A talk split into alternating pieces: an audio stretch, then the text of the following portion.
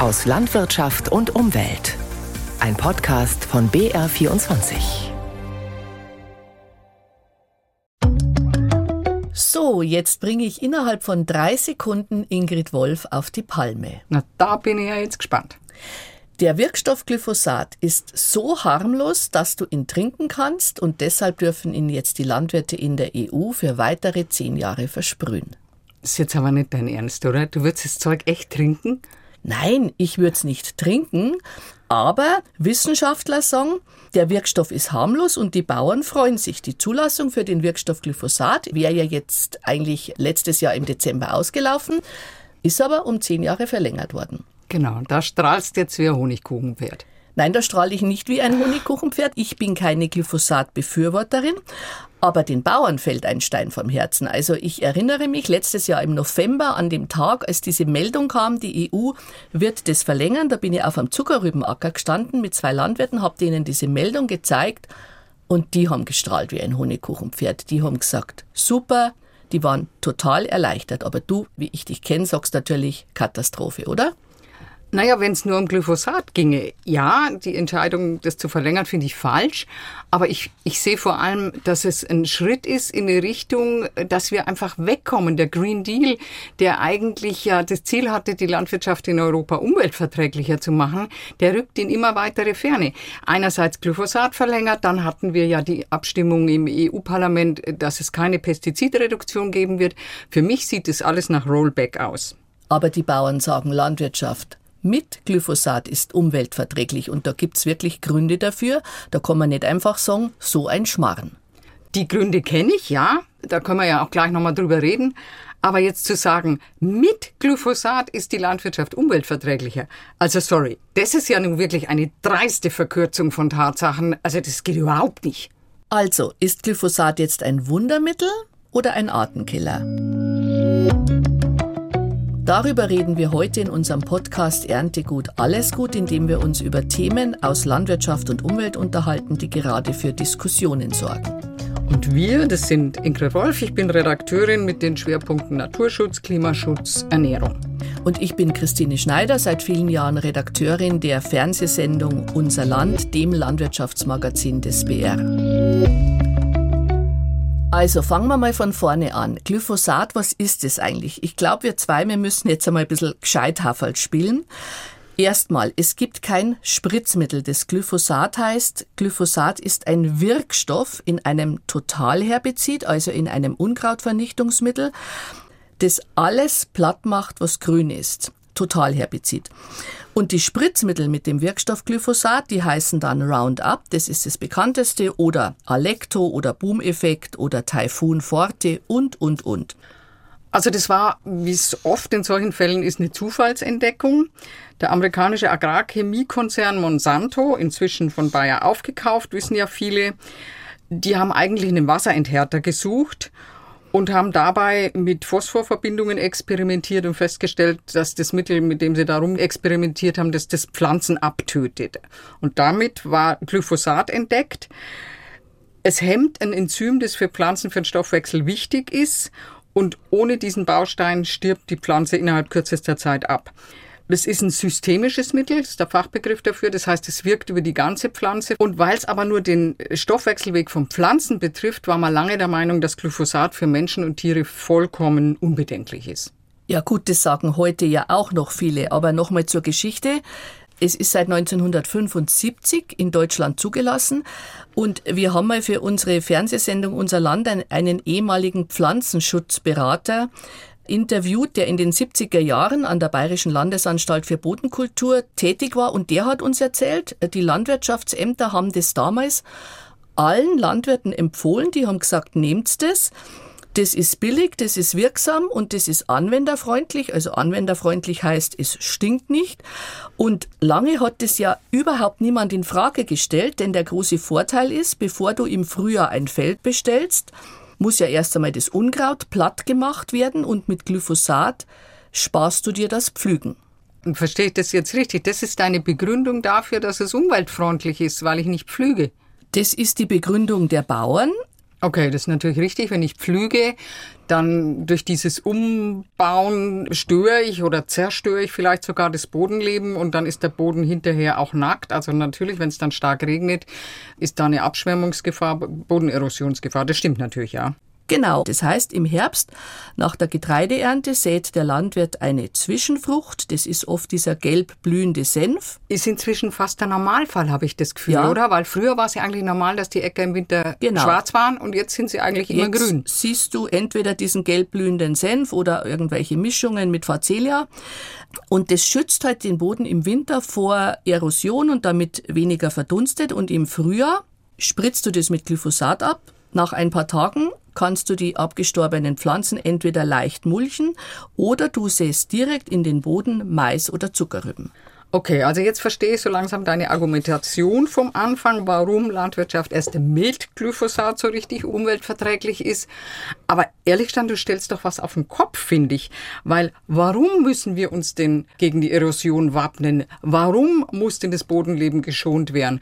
Also im Grunde genommen sind es doch alles Folgen von Fehlern, die man vorher gemacht hat.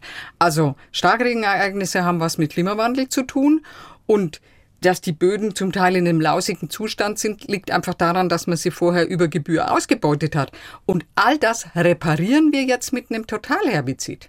Ja, warum nicht? Es geht ja um das Hier und Jetzt und nicht, was war vor zehn Jahren und was vor 20 Jahren. Das kannst du ja nicht mehr rückgängig machen. Und die Bauern sagen, ohne Glyphosat ist eine pfluglose und somit umweltfreundliche Bodenbewirtschaftung nicht möglich. Ach, tatsächlich.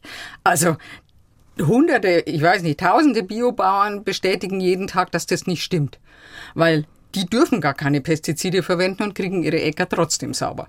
Mechanisch, mit mäßigem Erfolg, mit einem riesen Aufwand und mit weniger Ertrag. Gut, Christine, aber jetzt müssen wir, glaube ich, doch noch mal drüber reden, wie gefährlich Glyphosat eigentlich ist. Also es ist super praktisch und billig obendrein, sehe ich alles ein, keine Frage. Aber es ist ja trotzdem ein hochpotentes Gift und es wird auf 40 Prozent der Ackerflächen in Deutschland ausgebracht. Und wie bei jedem Gift ist es halt auch hier so, ich glaube, du kannst es ja nie auf die Ackerparzelle begrenzen tatsächlich. Da regnet und es wird was ausgewaschen in die Bäche und in die Gräben. Da weht der Wind und das Glyphosat bindet sich ja an Staub, wird auch vertragen. Also es gelangt immer irgendwie in die Umwelt. Ja, du sagst jetzt, das ist ein hochpotentes Gift. Klar, jedes Pflanzenschutzmittel ist giftig. Das muss man sich einfach klar machen. Weil wenn ich den Weizen oder den Raps oder die Zuckerrübe schützen will, dann töte ich mit einem Pflanzenschutzmittel entweder Unkraut ab oder Pilze oder Läuse oder den Rapsglanzkäfer oder Spinnmilben oder Schnecken oder Mäuse. Das haben halt Pestizide so an sich. Und Glyphosat, glaube ich, steht aber dann nicht an der obersten Stelle der Giftliste. Ja, widerspreche ich dir gar nicht. Es gibt noch viel gefährlichere Pflanzenschutzmittel meiner Meinung nach, über die redet nur keiner. Aber Glyphosat ist halt so ein Reizwort. Da springen alle Leute wirklich äh, mit einem Pavlovschen Reflex drauf an. Und insofern hätte so ein Glyphosatverbot jetzt tatsächlich auch einen hohen symbolischen Wert gehabt. Ja, aber warum eigentlich? Weil Glyphosat ein Totalherbizid ist, also nicht nur selektiv ein Unkraut abtötet, wie zum Beispiel den Ackerfuchsschwanz oder die Distel, sondern halt alles platt macht, was grün ist. Oder weil es in großen Mengen versprüht wird oder weil es angeblich krebserregend ist. Also die Studienlage zur Gefährlichkeit ist, sagen wir mal, sehr umstritten. Also es gibt Studien, die sagen, ja, das ist so und andere sagen genau das Gegenteil. Genau, und deswegen hat ja die EU dafür eine eigene Behörde, die EFSA in Parma in Italien, die Europäische Behörde für Lebensmittelsicherheit, die all diese verschiedenen Studien überprüft und einordnet. Ja, ich glaube, es waren über 2000, 2400 sogar. Mhm. Ja, Wahnsinn. 2400 Studien. Und die EFSA, die ist 2022, aber dann nach der Studie dieser 2400 Studien zu dem Ergebnis gekommen, dass Glyphosat keine Gefahr für die menschliche Gesundheit ist. Und dann gibt's ja noch die ECHA, die Europäische Chemikalienagentur, die sagen das Gleiche. Und das sind ja wissenschaftliche Grundlagen. Das heißt, die EU-Kommission, die jetzt die Zulassung von Glyphosat um zehn Jahre verlängert hat, hat damit viele Bauern glücklich gemacht, aber die hat ja nicht aus dem Bauch raus entschieden, um irgendeiner Agrarlobby nachzugeben. Naja, also dass die Agrarlobby da ihre Finger im Spiel gehabt hat, das wirst du ja wohl kaum abstreiten wollen. Das ist in solchen Fällen immer so, weil es geht einfach auch um wahnsinnig viel Geld. Glyphosat ist nun mal der weltweit und auch in Europa am meisten verwendete Pestizidwirkstoff überhaupt. Ja klar, weil es eben ein Wundermittel ist, aber zum Thema Geld, Mei, da bin ich jetzt ein bisschen verhalten. Der US-Konzern Monsanto ist ja der Erfinder von Glyphosat, hast du ja vorher erzählt, und die haben lange sicher ein Schweinegeld damit verdient. Aber das Patent ist längst ausgelaufen und jetzt gibt's Dutzende von glyphosathaltigen Spritzmitteln und die kommen alle aus China. Das heißt, Monsanto, jetzt ja der Bayer-Konzern, verdient dann nicht mehr das ganz große Geld. Naja gut, aber draufzahlen werden sie ganz sicher auch nicht. Und ganz ehrlich, so ein bisschen Schadenfreude kann ich mir da nicht verkneifen.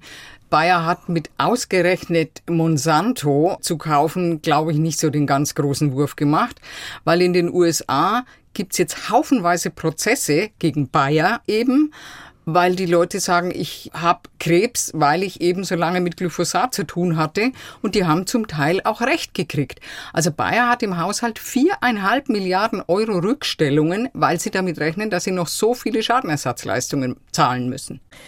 Schon, aber Bayer hat ja auch etliche Prozesse gewonnen und das Rechtssystem in den USA ist ja ein völlig anderes als bei uns. Also ich glaube, das kann man gar nicht vergleichen. Vergiss die USA, das hilft uns gar nichts, wenn es um die Beurteilung des Krebsrisikos geht. Ja, aber nochmal, es gibt einfach jede Menge Studien, die dieses Krebsrisiko eben schon bestätigen. Also die bekannteste, die immer zitiert wird, das ist allerdings auch schon eine ältere, das ist diese Studie der WHO, also der Krebsagentur der WHO, die ich glaube es war 2015 eben schon gesagt hat, es gibt doch ganz schöne Hinweise darauf, dass Glyphosat potenziell krebserregend ist.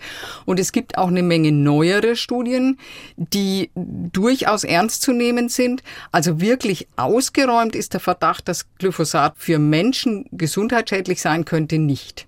Ja, aber ich sage jetzt mal, du und ich, wir sind Laien, wir können das gar nicht beurteilen, aber ich muss mich doch auf diese Aussagen der europäischen Prüfbehörden verlassen können, oder nicht?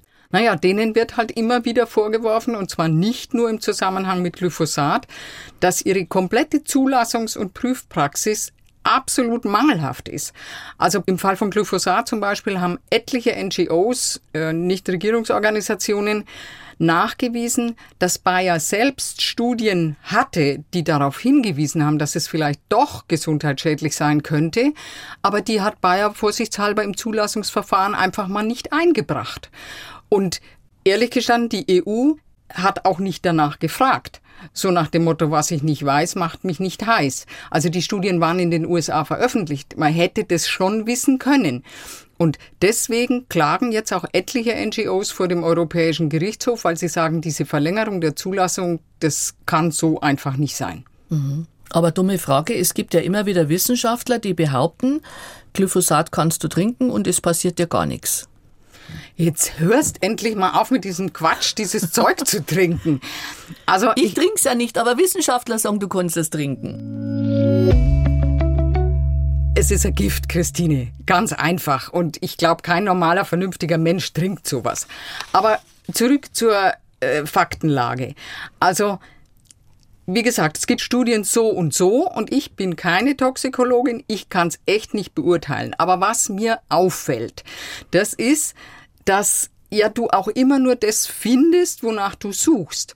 Und neuere Studien jetzt zum Beispiel, da haben sich Wissenschaftler in einem internationalen Konsortium, aus Deutschland ist da die Uni Kassel dabei, die haben sich zum Beispiel jetzt mit dem Mikrobiom beschäftigt. Das ist diese Gemeinschaft von Mikroorganismen im Darm, also sowohl im Darm von Bienen, aber auch bei uns im menschlichen Darm findet sich so ein Mikrobiom. Und die haben sich angeschaut, was Glyphosat da anstellt. Und tatsächlich hat sich äh, erwiesen, dass ein Viertel der Bakterien im menschlichen Darm empfindlich auf Glyphosat reagieren.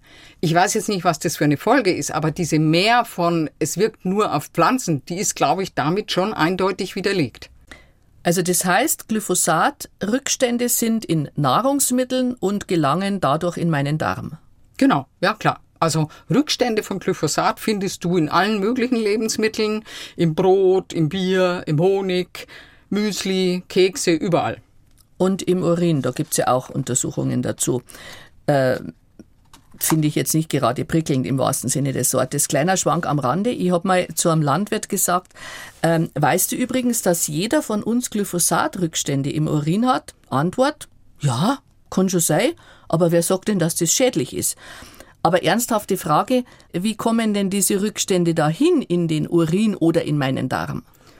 Ja, gibt's mehrere Wege. Also einer zum Beispiel über den Boden was viele ja gar nicht wissen oder nicht auf dem Schirm haben, diese ganzen gentechnisch veränderten Futtermittel, die wir aus Südamerika beziehen für unsere ähm, große Tierhaltung, also Sojaschrot und so Zeug, das ist ja alles massiv Glyphosat belastet. Den ganzen Kreislauf dort in Südamerika, da haben wir ja in unserem Podcast über Pestizide schon mal ausführlich drüber geredet. Und in unserem Podcast über Gentechnik. Genau, weil damit hat's ja zu tun. Also die Kühe, Schweine, Hühner bei uns, die fressen das, dieses äh, gentechnisch veränderte Futter und über die Gülle wandert dieses Glyphosat oder diese Glyphosat-Rückstände und Abbauprodukte dann in unseren Boden. Und ein anderer Weg ist, es geht auch über die Luft. Also lange hieß es, Glyphosat ist nicht luftgängig. Inzwischen weiß man, das bindet sich aber an Staubpartikel und die verweht der Wind natürlich und auf diese Art und Weise kommt auch das Glyphosat überall hin. Und dann hast du natürlich noch den Weg, äh, den direkten Eintrag über gespritzte Pflanzen. Ja, aber normalerweise isst natürlich kein Mensch mit Glyphosat gespritzte Pflanzen. Viele denken ja immer, äh, Getreide oder Mais oder Rüben oder Kartoffeln werden mit Glyphosat gespritzt. Nein, eben nicht, haben wir ja schon erklärt. Glyphosat tötet alles, was grün ist. Also spritzt man natürlich nicht Glyphosat auf Nutzpflanzen. Unkraut wird mit Glyphosat gespritzt. Ja, aber was ist mit der Sikation? Ja, das ist jetzt der wunde Punkt. Also Sikation, da mache ich jetzt wieder das Gescheithaferl. Das ist die sogenannte Voreerntespritzung und die Ausnahme, wo Glyphosat doch auf Nutzpflanzen, nämlich Getreide gespritzt wird. Wie erkläre ich das jetzt am besten? Wenn Getreide gelb wird, also dann geht's in die sogenannte Todreife und kann dann geerntet werden. Wenn du aber jetzt als Landwirt, du hast einen Acker, den du gerne in den nächsten Tagen ernten würdest, weil das Wetter passt und so weiter, aber ein Teil der Ähren ist noch grün, dann fährst du mit Glyphosat drüber. Und den Reifenähren, die sind ja schon in der Todreife, denen macht es nichts mehr aus und die noch grünen, die werden gelb, sterben sozusagen ab. Abreifebeschleunigung heißt es und nach ein paar Tagen kannst du dreschen. Boah. Und ich krieg dann Getreide, das kurz vor der Ernte mit Glyphosat gespritzt worden ist. Und das taucht dann natürlich im Brot wieder auf und über die Braugerste im Bier. Aber Gott sei Dank, das ist jetzt überall verboten. Ja, und in Deutschland war es äh, bisher auch nur in Ausnahmefällen erlaubt und ähm, schon ganz lange nicht mehr bei Brau- und Saatgetreide. Aber in anderen EU-Ländern, wie zum Beispiel Ungarn, war das eine Standardmaßnahme vor der Ernte, aber damit ist jetzt Schluss. Das war eine der wenigen Einschränkungen der EU-Kommission bei dieser Zulassungsverlängerung für Glyphosat. Also diese Sikation ist jetzt europaweit verboten. Und was man, glaube ich, an der Stelle schon auch noch dazu sagen muss, bevor jetzt die große Panik ausbricht wegen Glyphosat in Lebensmitteln, also diese Rückstände in Lebensmitteln, die sind wirklich extrem gering. Man findet da Spuren. Das Bundesamt für Verbraucherschutz und Lebensmittelsicherheit hat mal so eine Zahl genannt. Also man müsste 1000 Liter Bier trinken, dass man den Grenzwert für Glyphosatrückstände reißt.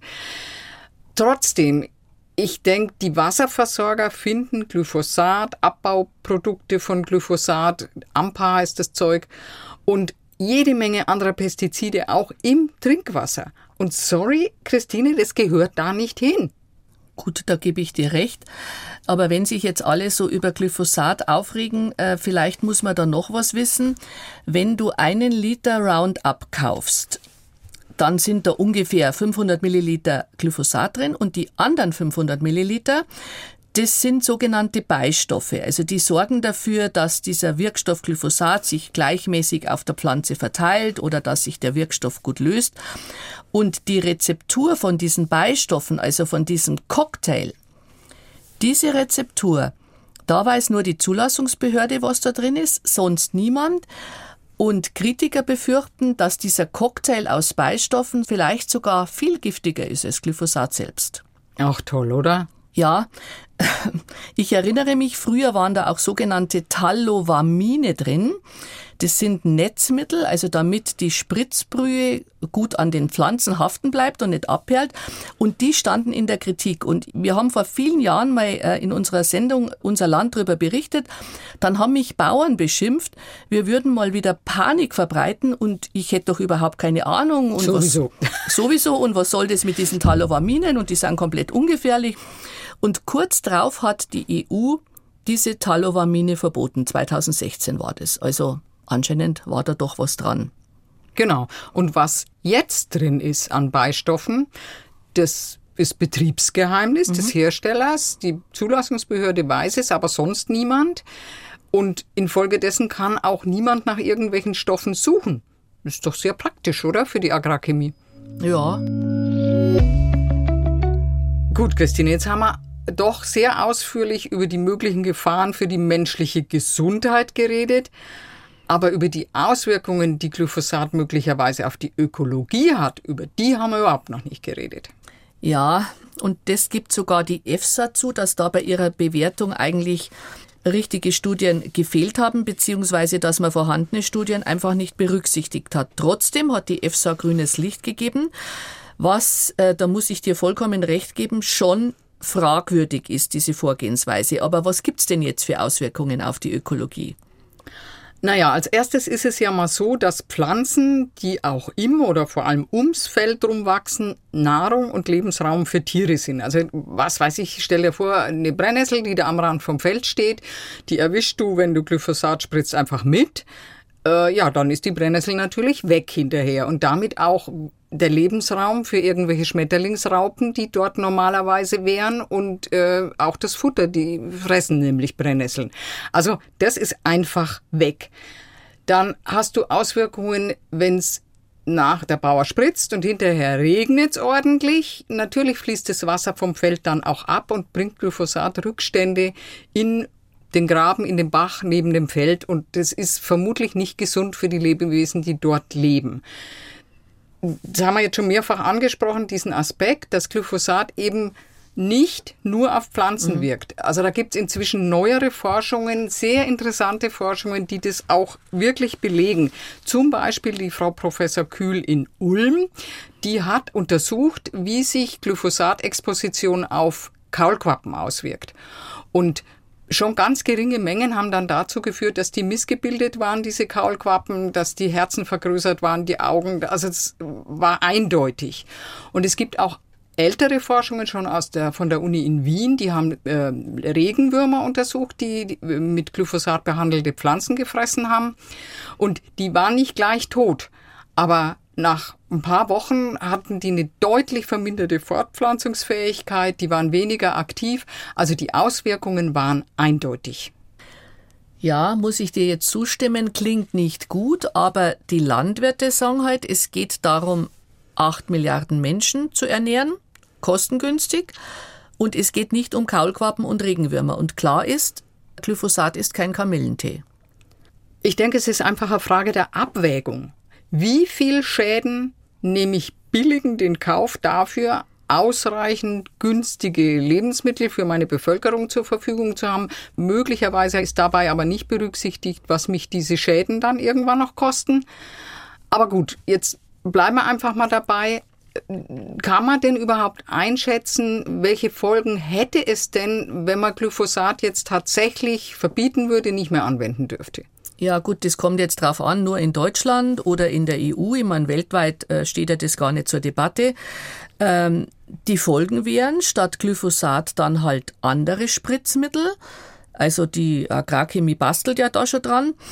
Oder wieder pflügen oder Unkraut mechanisch entfernen oder vielleicht mit der Hand rausziehen. Ich bin ehrlich gesagt auch zwiegespalten. Also früher ging es ja auch ohne Glyphosat aber wie gesagt mit niedrigeren Erträgen und mit weniger Menschen auf der Erde. Okay, dann fassen wir mal zusammen. Die Landwirtschaft sagt, es geht auf gar keinen Fall ohne Glyphosat. Der Naturschutz sagt, Glyphosat ist ein Artenkiller. Wie wäre es denn mit so einer Art Kompromiss? Gut, ich weiß, was du meinst. Wir verwenden nur halb so viel von dem Zeug, oder? Genau. Und damit bist du jetzt genau bei diesem Vorschlag der EU, das war Teil des Green Deal, bis 2030 den Pestizideinsatz, und da geht es jetzt nicht nur um Glyphosat, sondern generell ähm, alle Pestizide, um 50 Prozent zu reduzieren. Bayern will das ja eigentlich immer noch sogar bis 2028 erreichen. Aber nach der jüngsten Entscheidung im Europaparlament sind wir weiter davon entfernt denn je, weil da haben die Konservativen diesen Vorschlag ja zu Fall gebracht. Die wird es nicht geben, diese Pestizidreduktion. Zu welchem Schluss kommen wir jetzt? Ja, Glyphosat ist kein Kamillentee. Ob es wirklich gefährlich ist, wissen wir nicht. Und ich glaube, das Thema wird uns noch sehr lange beschäftigen. Sehr gemeine Frage, Christine. Benutzt du Glyphosat? Äh, tu ich nicht. Ich habe einen sehr ungepflegten Garten, wobei ich aber grundsätzlich eines nicht begreife. Landwirte dürfen Glyphosat weiterhin nutzen, der Hobbygärtner nicht. Wo ist da die Logik? Weil wenn es ungefährlich ist, dann kann man es ja theoretisch auch im Garten nutzen, oder? Eben nicht, weil wir haben es ja gerade gesagt, das ist eine Frage der Abwägung. Ein Gift ist es in jedem Fall. Aber wenn die Landwirtschaft ohne Glyphosat arbeiten müsste, dann hätte das vermutlich Ertragseinbußen zur Folge. Vielleicht würden die Lebensmittel teurer. Im Hausgarten, da hat ein Glyphosatverzicht äh, überhaupt keine negativen Folgen, höchstens positive, weil unsere Gärten sind inzwischen ja für ganz viele Tier- und Pflanzenarten der Rückzugsraum, weil sie in der Agrarfläche nicht überleben können keine negativen Folgen, das sagst du jetzt. Ich kenne eine Menge Leute, die wollen, dass ihr Garten sauber und ordentlich aussieht, nicht so geschlampert wie meiner und ohne Glyphosat ist es eine Schweinearbeit. Ja klar, äh, solche Nachbarn habe ich auch. Ehrlich gesagt, für mich das Schlimmste sind immer diese Kiesgärten, weil da ist ja die Grundfarbe grau vorgegeben und wehe, es äh, wagt sich irgendwo ein grünes Pflänzchen raus, dann wird es gleich weggespritzt. Also ich gebe zu, ich bin da auch feige, weil ich sage natürlich nichts, weil mir der nachbarschaftliche Frieden wichtiger ist, aber fürchterlich finde ich schon. Aber eigentlich ist doch der Einsatz in Privatgärten seit Herbst 2021 äh, schon verboten und auf gepflasterten und befestigten Flächen ja sowieso. Genau. Aber man kann trotzdem die entsprechenden Mittel in Baumärkten leider immer noch kaufen, weil die sind oft bis 2028, glaube ich, sogar zugelassen. Und es ist in sich natürlich komplett unlogisch. Ja, aber was soll dann dieser Unsinn? Ich kann das Mittel kaufen, aber ich darf es nicht anwenden. Oder wie? Genau, so ist es. Das ist reines Rechtsabsurdistan, aber es ist einfach so. Aber ein Vorschlag von mir, vielleicht magst du ja für deine Hausbar kaufen. Äh, also das Trinken von Glyphosat ist meines Wissens nach nirgendwo explizit verboten. Mein Gott, Scherzkeks. Worüber reden wir das nächste Mal? Über regionale Lebensmittel. Also da habe ich eine ganz klare Meinung dazu und ich kann dir jetzt schon sagen, was ich davon halte. Nicht viel. Das verstehe ich jetzt nicht. Warum? Das ist doch eine gute Sache. Es nützt vielen kleinen Betrieben, die einen Hofladen haben oder eine Regionalvermarktung. Ja, aber die Leute glauben, wenn sie regional kaufen, kriegen sie was Besseres. Was soll denn das? Der Bauer nebenan spritzt vielleicht auch Glyphosat und hält seine Schweine auf Spaltenböden. Also Regionalität, das ist doch ein Wort, das hat nichts mit Qualität zu tun. Okay, zumindest nicht zwingend. Aber regt die nicht jetzt schon auf, das spaßt da auf fürs nächste Mal, Frau Schneider. Dann reden wir darüber. Dann backeln wir jetzt zusammen, Frau Wolf, oder? Wenn ihr noch Fragen oder Anregungen habt, dann schreibt uns eine Mail an unserland.br.de oder schickt uns eine Nachricht auf unseren Facebook-Kanal Unser Land. Und alle Folgen von Erntegut Alles Gut findet ihr im Netz oder in der ARD Audiothek. Sucht einfach nach dem Stichwort Ernte. Ja, und mit dem Thema Pflanzenschutz im Allgemeinen und Glyphosat im Besonderen haben sich auch unsere Kollegen vom NDR beschäftigt. In ihrem Podcast 63 Hektar erzählt die Landwirtin Maja Mockwitz aus Sicht der konventionellen Bauern, wie mit Pflanzenschutz auf Feldern umgegangen wird. 63 Hektar, der Landwirtschaftspodcast vom NDR, ist zu finden, wie auch Erntegut alles gut, in der ARD Audiothek.